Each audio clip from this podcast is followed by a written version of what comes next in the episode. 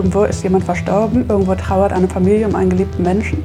Und die Situation ist ja leider einfach so, dass drei Menschen täglich versterben im Schnitt, weil kein geeignetes Spenderorgan zur Verfügung steht. Ich würde lieben gern die Gelegenheit wahrnehmen, mich bei der Spenderfamilie zu bedanken. Und wenn ich mein Leben heute vergleiche mit dem damaligen Leben, das, das sind zwei Welten und das finde ich einfach faszinierend. Das Organ hat Kraft und das gibt einem so eine Lebensenergie, dass man gar nicht anders kann, als irgendwie zu kämpfen. Herzlich willkommen zum Podcast Risikoleben. Heute bin ich zu Besuch bei einer Profi-Hockeyspielerin, Chantal Bausch. Du stehst im Tor der Bundesligamannschaft des Bremer HC. Du hast eine Skilehrerausbildung gemacht, du spielst Tennis, du spielst Golf, im Sommer gehst du segeln und das alles mit einem Herz, was eigentlich gar nicht dir gehört hat ursprünglich, sondern jemand anderem. Du hast ein Spenderherz und ich bin sehr gespannt, deine Geschichte zu hören. Schön, dass wir da sein dürfen. Ja, sehr gerne. Ich freue mich sehr. Du betonst häufig, du schaust gerne nach vorne, aber ich möchte gerne mit dir auch zurückschauen, nämlich in die Zeit, wo du dein Herz bekommen hast. Das ist schon 16 Jahre her, im August 2004. Wie ist es dazu gekommen, dass es dir plötzlich ganz schlecht ging und du ein neues Herz brauchtest? Ja, das kam tatsächlich von jetzt auf gleich. Also ich muss dazu sagen, ich bin gesund geboren. Also hatte keinen angeborenen Herzfehler oder sonstiges und war dann im Alter von elf Jahren, also im Alter von elf bin ich erkrankt, wirklich von jetzt auf gleich zu schwach, um die Treppen hochzugehen. Das war das Erste, was ich so selber gemerkt habe. Und musste dann stehen bleiben auf der Hälfte der Treppen, weil ich einfach nicht mehr atmen konnte. Ich habe das Gefühl gehabt, ich kriege keine Luft mehr. Und hatte dann das große Glück damals, dass meine Mutter das mitbekommen hat. Die hatte das dann gesehen, dass ich da um ähm, Luft gerungen habe. Und sie hat dann auch sofort gemerkt, okay, gut, da müssen wir jetzt handeln. Wir sind direkt zum Kinderarzt gefahren. Die hatte dann damals noch gesagt, ja, ähm, wir sollen uns keine Sorgen machen, wäre wahrscheinlich pubertärbedingt. Und dann hatte ich das Glück, dass meine Mutter instinktiv gesagt hat, das könnte auch was mit dem Herzen zu tun haben. Und dann sind wir tatsächlich am selben Tag noch zum Kardiologen damals gefahren. Und bei dem war das dann wirklich so, ich bin auf die Behandlungsliege gekommen. Er hat einmal kurz das Echogerät angesetzt und hat sofort gesagt, darf mich nicht bewegen. Und ähm, ich wurde ins Krankenhaus verlegt. So akut war die Situation dann schon. Und ja, klar, dann begann natürlich erstmal ein Odyssee an Krankenhausaufenthalten und ähm, Arztbesuchen und Therapieoptionen. Und das hat sich dann auch über ein Jahr hinausgezögert. Also transplantiert wurde ich schlussendlich dann auch ein Jahr später, auch mit zwölf Jahren dann. Und ja, da sind natürlich viele verschiedene Erinnerungen, auch mit verschiedenen Emotionen dann noch immer im Kopf vorhanden. Das heißt, du warst gar nicht krank? Genau, also ich weiß, noch Anfang der Woche war ich noch beim Training, da hatte ich auch schon Hockey gespielt damals. Und da war noch alles gut. Und ja, also meine Erinnerung ist wirklich dieses, diese akute Luftnot beim Treppensteigen. Und vorher kann ich mich nicht erinnern, dass ich da irgendwie selbst was gespürt hätte. Und das Gute ist einfach, wo ich auch so glücklich drüber bin, dass meine Mutter das mitbekommen hat. Weil im Alter von elf Jahren, dann bleibt man kurz stehen und gut ist. Man verdrängt und vergisst das ja auch. Und macht sich ja auch keine Gedanken in dem Alter. Und das hat mir bis heute das, das Leben gerettet, dass meine Mutter da so akut oder direkt gehandelt hat. Kannst du dich daran erinnern, an den Moment, als der Kardiologe gesagt hat, das ist jetzt was Ernstes?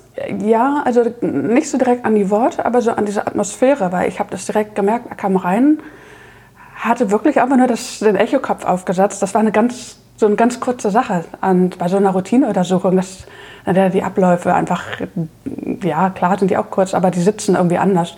Und ähm, dass er mir auch sofort gesagt hat, ich darf nicht mehr mal aufstehen. Also zehn Minuten vorher bin ich noch zu Fuß in die Praxis gegangen. Also langsam, aber irgendwie noch selbstständig. Und auf einmal lag ich da und ja, das habe ich dann irgendwie projiziert sich das sofort auf das Körperempfinden. Also das habe ich dann direkt gespürt.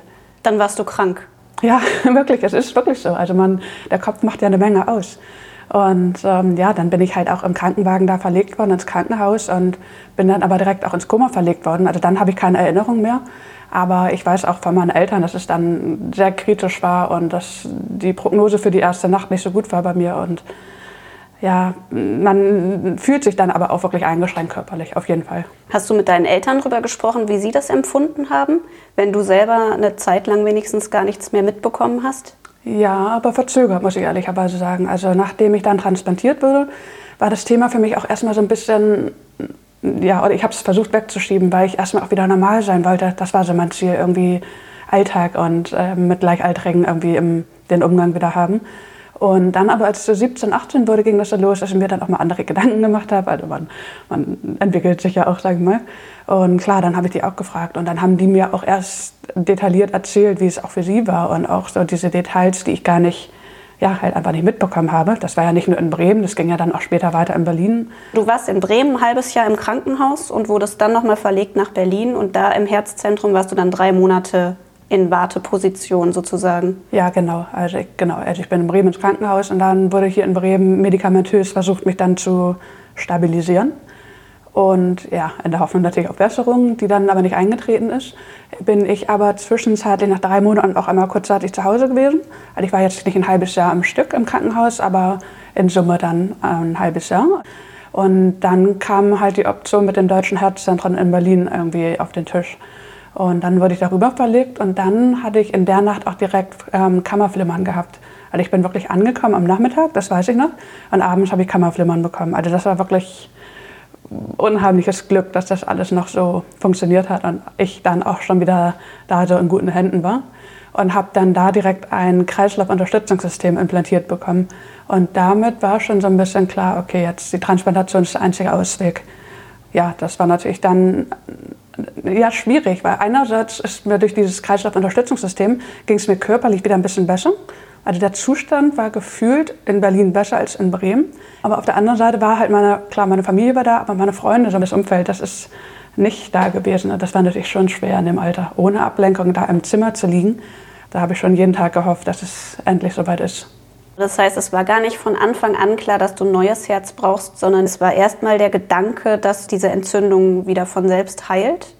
Ja, das war, es stand dann schon relativ schnell so ein bisschen im Raume. Aber natürlich drängt man das auch ein bisschen weg. Und man hofft natürlich, man hält sich ja wirklich an jeder kleinen Hoffnung fest in dem Moment. Und es war nicht so, dass sie eingeliefert wurde und so zack gesagt wurde, Herztransplantation ist jetzt der einzige Ausweg. Das hat sich so ein bisschen ergeben. Aber es kam dann immer mehr und mehr auf. Und in Berlin war es dann eigentlich klar. Also es gibt eine minimale Chance, dass sich das Herz durch diese, äh, dieses Kreislaufunterstützungssystem entlastet und dadurch regeneriert. Klar hofft man natürlich dann auch darauf, aber das ist bei mir nicht eingetreten. Das stand dann auch relativ schnell fest. Also war dann da wirklich klar, okay, Transplantation, sonst werde ich nicht überleben.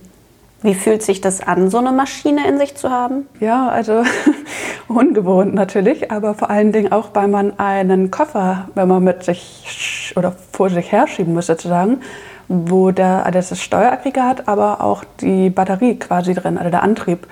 Und klar, man ist natürlich eingeschränkt, aber auf der anderen Seite ist man dankbar, dass es so eine Erfindung gibt, die einem am Leben erhält und das Leben gerettet hat in dem Fall. Also es ist ein Zwiespalt, aber also ich war froh, dass es mir wieder besser ging und war einfach dankbar für diese Hilfe, die mir dadurch geboten wurde. Aber du warst nicht mobil, du hast doch eher gelegen, als äh, rumzulaufen und so. Ja, also es wurde schon, ich wurde ermutigt, dann mal auf dem Stationsflur auf und ab zu gehen, aber das war eigentlich alles. Also ich lag im Sommer im Krankenhaus, das heißt, ich durfte dann auch mal rausgehen.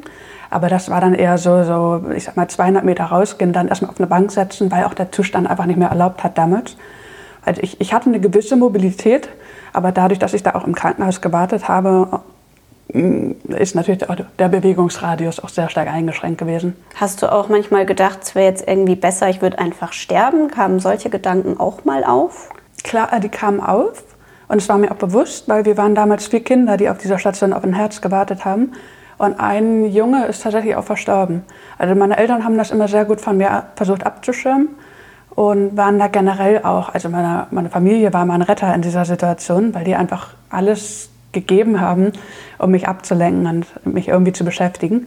Aber mitbekommen habe ich schon, aber ich glaube, würde mir das jetzt nochmal passieren, die Situation, wäre es natürlich irgendwie, würde ich es anders wahrnehmen und ich glaube, die Ängste wären realer.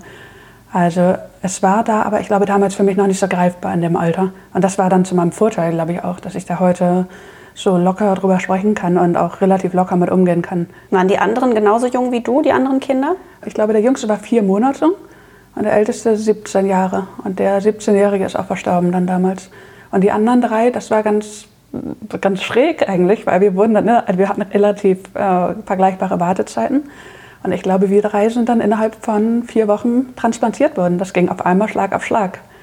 Und dann war das natürlich irgendwie schön, weil man fiebert ja auch mit den anderen mit. Also man einfach aus der Not oder dieser Situation heraus baut man dann ja, Freundschaft, aber einfach ein, eine Verbundenheit auf. Und dann sich so im Kollektiv zu freuen, ist ja dann nochmal schöner, als nur das eigene Glück zu genießen.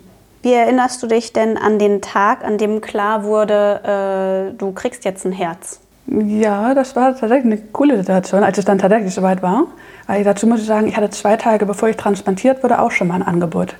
Und es war nachts, ich wurde geweckt, ähm, es war kalt und dunkel und irgendwie alles von der Stimmung ganz komisch. Also ich bin auch ein Kopfmensch, muss ich ähm, sagen. Und in dem Moment war es irgendwie alles, irgendwie hatte das alles nicht gepasst. Dann wollte der Arzt mir einen Zugang legen, das hat nicht funktioniert und ja, alles irgendwie komisch. Und ähm, ja, schlussendlich war das Herz dann auch nicht geeignet. Das wurde ähm, als nicht gut genug empfunden. Und ich bin dann wieder zurück in mein Zimmer gekommen. Also ich wurde dann schon im OP-Vorsaal, lag ich damals schon. Und dann war das Kommando wieder zurück und alles wieder aufs Zimmer. Das war natürlich erstmal hart. Und als dann zwei Tage später tatsächlich dann die Transplantation stattgefunden hat, war von Anfang an das Gefühl ein anderes. Es war nachmittags, war ein sonniger Tag und mein Lieblingsarzt kam rein, wie es dann wirklich so im Film auch gewesen wäre. Und da habe ich von Anfang an gemerkt, okay, es ist ein Angebot da. Und zum anderen war die Stimmung von Anfang an gut. Also gut, also in Anführungsstrichen, aber es, es war von der Atmosphäre gut. Und ja, das war dann auch bis heute ja alles so gut gelaufen. Und ja, ich habe es irgendwie gleich gemerkt, dass es jetzt gut wird. Nach welchen Kriterien geht man da? Was, wann ist ein Spenderorgan geeignet? Da gibt es verschiedene Merkmale. Das ist ja auch jetzt, geht jetzt gar nicht nur so um die Blutgruppe oder so, sondern einfach, die können beurteilen anhand der Optik auch und an verschiedenen Tests, wie gut die Funktionalität einfach ist. Also es, manche Organe sind ja dann doch geschädigter, als man vermuten würde von außen. Und dann der detaillierte Blick entblößt dann doch Schwächen, die man halt so nicht gesehen hat. Und dann wird halt sicherheitshalber gesagt, okay, das ist nicht gut genug und äh, leider doch noch weiter warten. Das heißt, du hattest zwei Möglichkeiten. Die erste ging, funktionierte doch nicht und die zweite da hat es dann geklappt. Genau, aber das ist häufiger der Fall, dass einem gesagt wird, okay, es könnte potenziell losgehen, also halten Sie sich mal bereit, aber erwarten Sie mal noch nicht so zu viel. Und dann, wenn dann halt das Entnahmeteam vor Ort das Organ beurteilt, kann es halt häufiger schon mal vorkommen, dass dann doch gesagt wird, dass sie nicht gut genug sind, die Organe umso größer dann die Enttäuschung, wenn das Natürlich, dann nicht funktioniert. klar, weil das ist der Moment, auf den wartet man die ganze Zeit. Dann denkt man, ja super. Also, also es ist nicht so, dass man sagt, ja, man sagt jetzt irgendwie Schaka, jetzt große Party, jetzt geht's los, weil man weiß, ähm, irgendwo ist jemand verstorben, irgendwo trauert eine Familie um einen geliebten Menschen. Da ist man natürlich unheimlich dankbar, dass in diesen schweren Stunden dann diese Familie sich entschieden hat, die Organe freizugeben. Zum anderen hat man natürlich persönliche Ängste. So eine OP ist ja auch nicht mal eben so ein ja, ein schneller Eingriff, sage ich mal. Also man ist unheimlich durcheinander von den Gefühlen. Einerseits gut, andererseits Angst, andererseits Trauer. Konntest du dich denn äh, vorbereiten auf die OP oder ging an dem Tag dann auch alles ganz schnell und dann kann man auch nicht mehr viel nachdenken? Nee, im Gegenteil, das dauert dann halt noch ein bisschen. Das ist halt dann so dieses Dope so ein bisschen, weil man dann sich bereithalten muss und potenziell könnte es losgehen und man wird OP fertig gemacht und dann sitzt man im Zimmer zusammen irgendwie mit der Familie und, und ja, diese Emotionen kochen natürlich über. Wenn du sagst, da stirbt dann ein Mensch, das heißt, in einer anderen Familie oder in einer anderen Situation ist jemand kurz davor zu sterben und das wissen die Ärzte und sagen dann, wenn der stirbt, dann könnten wir das Organ vielleicht weitergeben. Ist das mhm. so?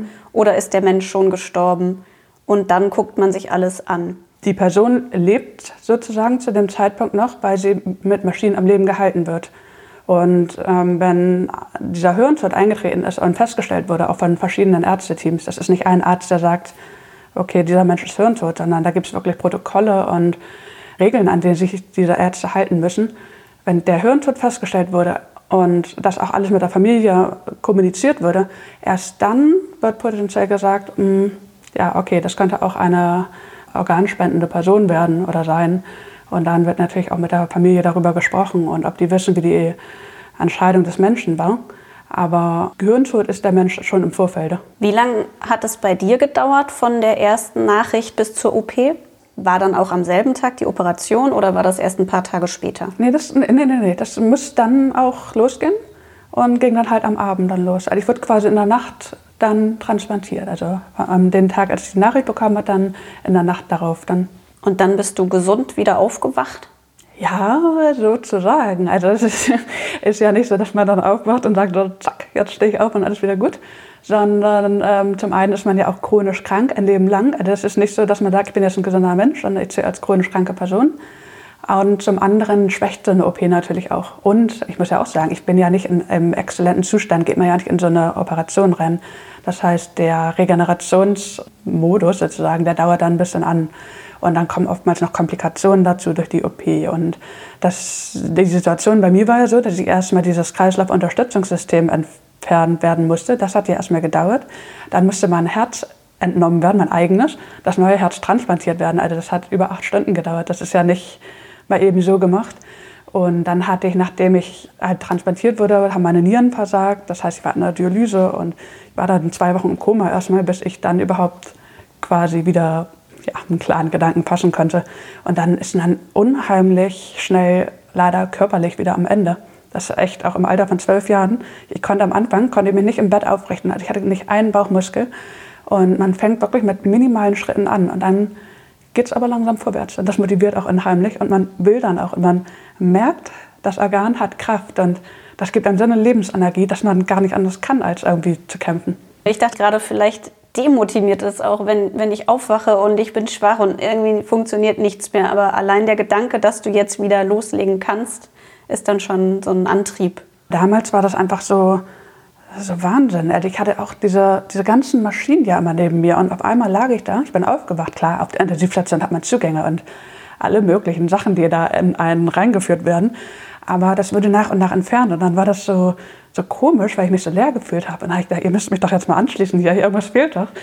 Das war so eine neu gewonnene Freiheit, im Bett zu liegen, einfach auf die Seite drehen zu können. Das kannte ich alles nicht mehr. Und das war einfach so Schritt für Schritt wieder so zu dieser Normalität zu kommen. Das war unheimlich cool und aber unheimlich gruselig, würde ich fast sagen, weil ich mich schon an den anderen Zustand so gewöhnt hatte.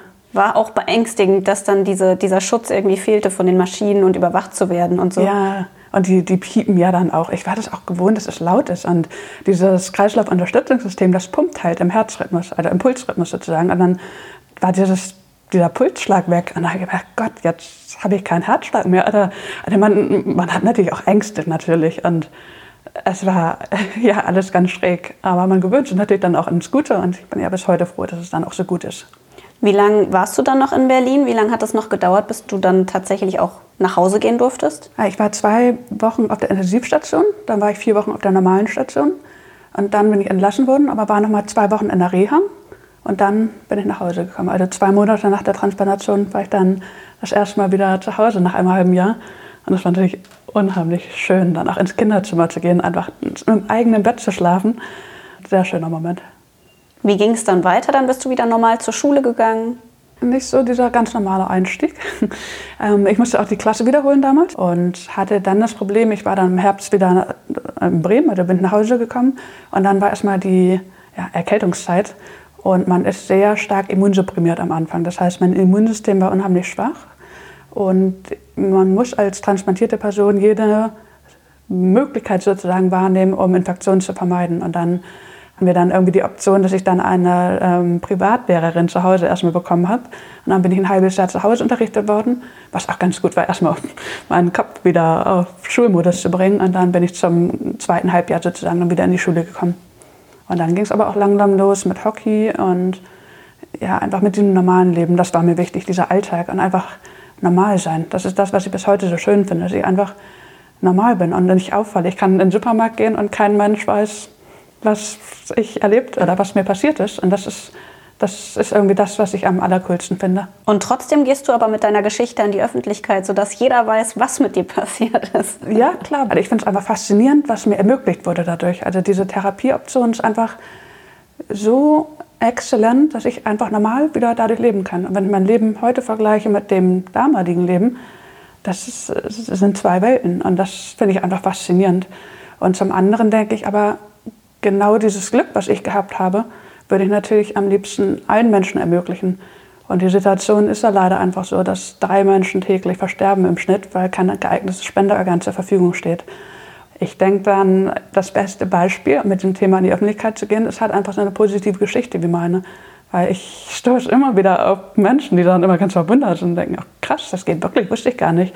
Die dachten dann halt irgendwie transplantierte, ja, die können dann zumindest zu Hause auf dem Sofa liegen, aber es geht halt alles mit einem transplantierten Organ. Also du bist wieder eingestiegen in den Sport, du machst Sport wie früher.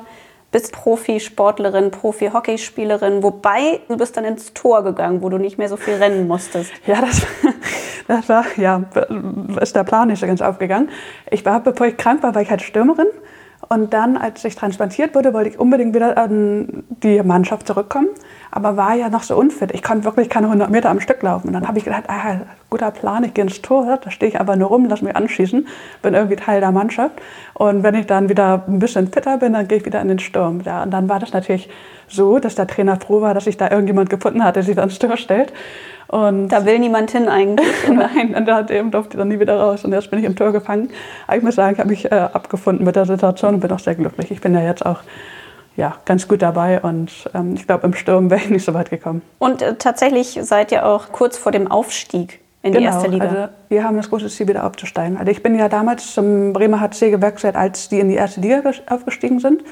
Und das war erstmal ein Sprung ins kalte Wasser. Ich war in der dritten Liga vorher, in meinem Verein Club zur Fahrt, da habe ich 20 Jahre gespielt, also als Kind angefangen und einfach immer da geblieben, weil es auch echt alles schön war und irgendwie auch so sehr familiär. Und dann kam nochmal diese größte Chance, nochmal das Karrierehighlight erste Liga. Und dann konnte ich dann irgendwie, ja, irgendwie hat es dann so ein Kribbeln in den Fingern, dass ich gesagt habe, ich muss das machen. Und da sind wir dann leider relativ durchgereicht worden. Aber die Erfahrung war trotzdem cooler. Erstmal so in der ersten Liga zu spielen, schon nochmal was anderes. Und da haben wir auch das große Ziel, dann wieder aufzusteigen. Ich bin auch ganz gute Dinge, dass wir das schaffen werden, weil wir wirklich eine sehr starke Mannschaft haben und auch das Umfeld sehr professionell ist und wir auch ein wirklich gutes Trainerteam haben. Und ich glaube, das Gesamtkonzept spricht schon dafür, dass wir da auf jeden Fall Favorit sind.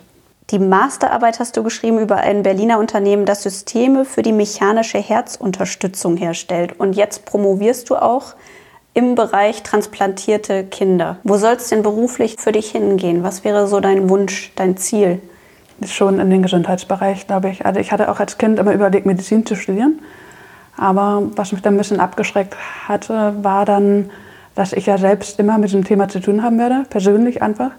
Und ich weiß nicht, ob ich dieses Leid von den Menschen dann immer ertragen könnte. Ich glaube, ich werde es auch irgendwie immer auf meine Geschichte projizieren und da hatte ich dann irgendwie davon abgesehen. Aber ich merke schon im Gesundheitsbereich, das passt einfach so. Das ist einfach durch, meine, durch meinen Weg so geprägt, glaube ich, dass ich da irgendwie landen werde. Trotzdem bleibst du diesem Thema Transplantation treu. Stört das nicht auch irgendwann oder nervt das oder, oder so? Habe ich mich gefragt, weil du ja tatsächlich direkt betroffen bist und dann immer aber auch mit diesem Thema dann weiterarbeiten wirst? Ja, also ehrlicherweise, ich, wenn ich wissenschaftliche Studien lese und da sind ja dann auch viel so ja, reelle Fälle, die ja beschrieben werden, da habe ich schon manchmal so Momente, also wenn ich dann schlecht drauf bin, kann ich sowas nicht leben, muss ich ehrlicherweise zugeben.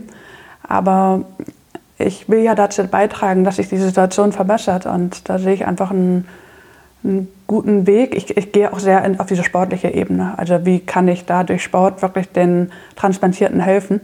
Und das ist für mich, das kann ich irgendwie dann nochmal auf eine andere Art und Weise sehen. Also wenn ich jetzt die negativen Seiten nur sehen würde, das würde mich auch zu sehr belasten. Wie kann denn Sport helfen? Mein erster Gedanke war eigentlich auch, das ist viel zu riskant, macht das lieber nicht. Aber das Gegenteil ist der Fall, ne? Für jeden Menschen wird ja Sport empfohlen in gewissem Maße. Also dass generell einfach eine potenziell gute Wirkung für jeden da ist. Das ist sehr bewusst sozusagen. Und ich glaube einfach, also ich merke mir bei mir selber, dass es auf so verschiedenen Ebenen mir damals geholfen hat, wieder ins Leben zu finden.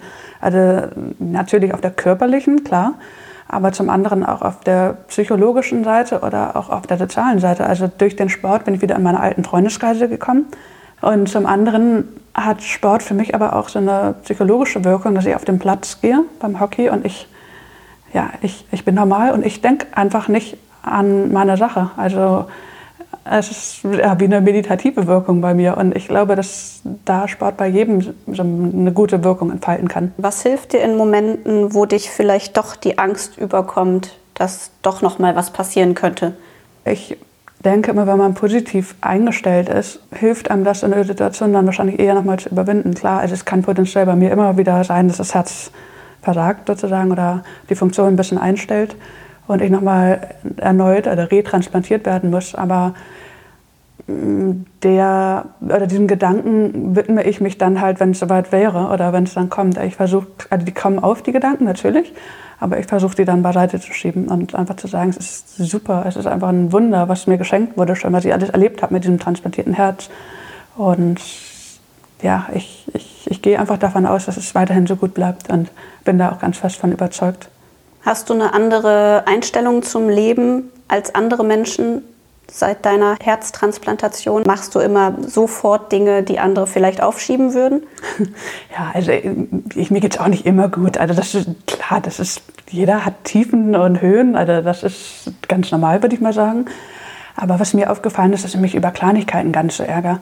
Also sicherlich nervt es mich mal kurz irgendwie, manchmal hat man schlechte Tage, man wirft alles um, es läuft einfach alles nicht. Aber dann ist es halt so irgendwie. Das, ich versuche mich von sowas jetzt nicht groß runterzuziehen, wo ich dann immer denke, manche Menschen da sehr schnell irgendwie aus der Fassung zu bringen, wegen so Dingen, wo ich mir denke, ach, morgen alles wieder gut. Ich glaube, mir ist bewusster, dass die Lebenszeit endlich ist und dass es nicht mit 90 zu Ende gehen kann äh, oder muss, sondern auch mit Ende 40 oder was weiß ich was. Also dass es immer vorbei sein kann und dass man vielleicht dadurch Chancen schneller wahrnimmt. Oder wenn ich Träume habe oder Ziele habe, versuche ich die möglichst schnell umzusetzen, weil ich weiß einfach nicht, wie es mir in fünf Jahren geht. Klar hoffe ich das Beste, sicherlich, aber ich versuche einfach das, was ich mir irgendwie vornehme, auch möglichst schnell umzusetzen. Was ist dein nächstes großes Ziel, was du jetzt schnell umsetzt? Ja, also einerseits bin ich unheimlich froh, wieder auf dem Niveau Hockey zu spielen, muss ich sagen. Ich freue mich sehr, auch bei meiner Familie wieder zu sein. Und so jetzt mittelfristig würde ich sagen, ist meine Doktorarbeit. Das ist schon, liegt mir schon sehr am Herzen. Einfach auch inhaltlich das Thema finde ich sehr spannend und freue mich, das dann anzuwenden und hoffentlich auch mit gutem Erfolg umzusetzen. Du hast schon gesagt, dass du dir bewusst bist, dass das Leben tatsächlich endlich ist. Gibt es irgendeine Wahrscheinlichkeit, gibt es eine Lebenserwartung für äh, Menschen mit transplantiertem Herz? Weißt du, du hast noch 10, 15, 20, 30, 50 Jahre zu leben? Ach, es gibt ja immer Studien, aber jede Studie es besteht halt aus Zahlen und ich weiß nicht, wie die realen Menschen dahinter sind, die da evaluiert wurden. Also ich habe mal gelesen, ein sehr lang Herztransplantierter wurde vom Bus überfahren. Also das ist keine medizinische Ursache dann gewesen und deshalb habe ich irgendwann aufgehört, auf diese Studien zu achten oder mir diese Studien immer so im Kopf vorzuhalten. Und also sicherlich gibt es da Zahlen, aber ich orientiere mich daran nicht und ich versuche einfach das Beste aus meinem Leben zu machen und bin halt unheimlich dankbar, dass ich überhaupt noch leben darf, dass ich das alles generell noch erleben darf. Und das ist das große Glück und diese große Chance, die ich irgendwie nochmal so bekommen habe. Und ja, wie das dann ablaufen wird. Ich meine, im Endeffekt weiß es keiner. Insofern versuche ich da jetzt, mich nicht so runterziehen zu lassen davon. Hast du eine besondere Verbindung zu deinem Herzen? Also ich muss zum einen sagen, es, ist, es fühlt sich nicht anders an. Also das ist auch immer eine ganz häufige Frage, ob man das irgendwie merkt, ob das komisch anfühlt. Das ist überhaupt nicht so. Und ich würde jetzt mal behaupten, ich bin auch nicht anders geworden dadurch. Weil viele denken dann irgendwie, man verändert die Emotionen oder man hat andere Vorlieben oder also das ist nicht eingetreten bei mir. Aber klar, also gerade so beim Hockey oder so oder, oder beim Sport, wenn ich das Herz dann den Herzschlag spüre, weil ich einfach einen hohen Puls habe, habe ich wirklich manchmal Momente, wo ich denke, krass, vor 16 Jahren lag ich einfach im Krankenhaus, ich konnte mich kaum drehen im Bett und jetzt mache ich hier so Sport und ich nehme es in manchen Momenten schon bewusst wahr, das würde ich schon sagen, ja. Weißt du denn, von wem dein Herz stammt? Nein, da habe ich keine Info. Also ich ähm, weiß, dass es aus Süddeutschland kam damals. Und das muss potenziell auch einem jungen Menschen gehört haben, der ungefähr vergleichbar war von, der, von den Körpermaßen wie ich damals. Aber da gibt es in Deutschland eine Gesetzeslage, dass man die, diese Info nicht erfährt und auch keinen Kontakt zur Spenderfamilie aufnehmen darf. Hast du dich das manchmal gefragt oder äh, hast du das akzeptiert, dass man das nicht weiß und dann ist das auch gut? Hm, ja, also das sind Sachen, die mich bis heute beschäftigt tatsächlich. Ganz am Anfang, als ich transplantiert wurde, habe ich das Thema auch immer so ein bisschen weggeschoben. Das kam halt auch im Alter, äh, Alter mit den Jahren dann so ein bisschen, dass ich da gesagt habe, okay, ich, ich lasse es auch eher zu im Kopf. Und damit kam auch natürlich dann der Gedanke, okay, wie war mein, mein Organspender von der Art und Weise, also was, was ist für ein Mensch, wäre die Person einverstanden gewesen, so wie ich mit dem Herz umgehe, mit meinem Leben generell, wären wir befreundet gewesen, also doch solche Sachen, ja, das frage mich schon häufig. Und mittlerweile hätte ich auch oder würde lieben gern die Gelegenheit wahrnehmen, mich bei der Spenderfamilie zu bedanken. Weil es war ja potenziell ein jüngerer Mensch. Das heißt, die Familie hat ja, würde ich jetzt mal vermuten, entschieden dann auch, dass die Organe freigegeben werden. Und ich würde unheimlich gern dieser Familie danken, dass sie in ihrer schwersten Stunde nach an andere Menschen gedacht haben und damit mir das Leben gerettet haben. Also ich weiß nicht, vielleicht sogar ja auch nach anderen Menschen. Aber auch wenn einem Menschen das Leben gerettet wurde, ist das ein unheimlich riesiger Akt gewesen. Und diese Nächstenliebe oder diese, auch diese Dankbarkeit, die ist für mich irgendwie nicht in Worte zu fassen. Und einfach diese Familie einmal zu umarmen und einfach Danke zu sagen. Das würde mir schon am Herzen liegen. Chantal Bausch, Doktorandin, Profi-Hockeyspielerin und Transplantierte. Ich danke dir sehr herzlich für das Gespräch und deine Geschichte. Sehr gerne. Danke, dass ich darüber sprechen durfte. Und das war der Podcast Risikoleben. Wenn es euch gefallen hat, dann empfehlt uns gerne weiter. Wenn ihr Anmerkungen, Fragen, Kritik, Vorschläge für künftige Gesprächspersonen habt, dann meldet euch gerne per E-Mail an kommentar@risikoleben-podcast.de. Macht's gut, bis zum nächsten Mal. Ciao.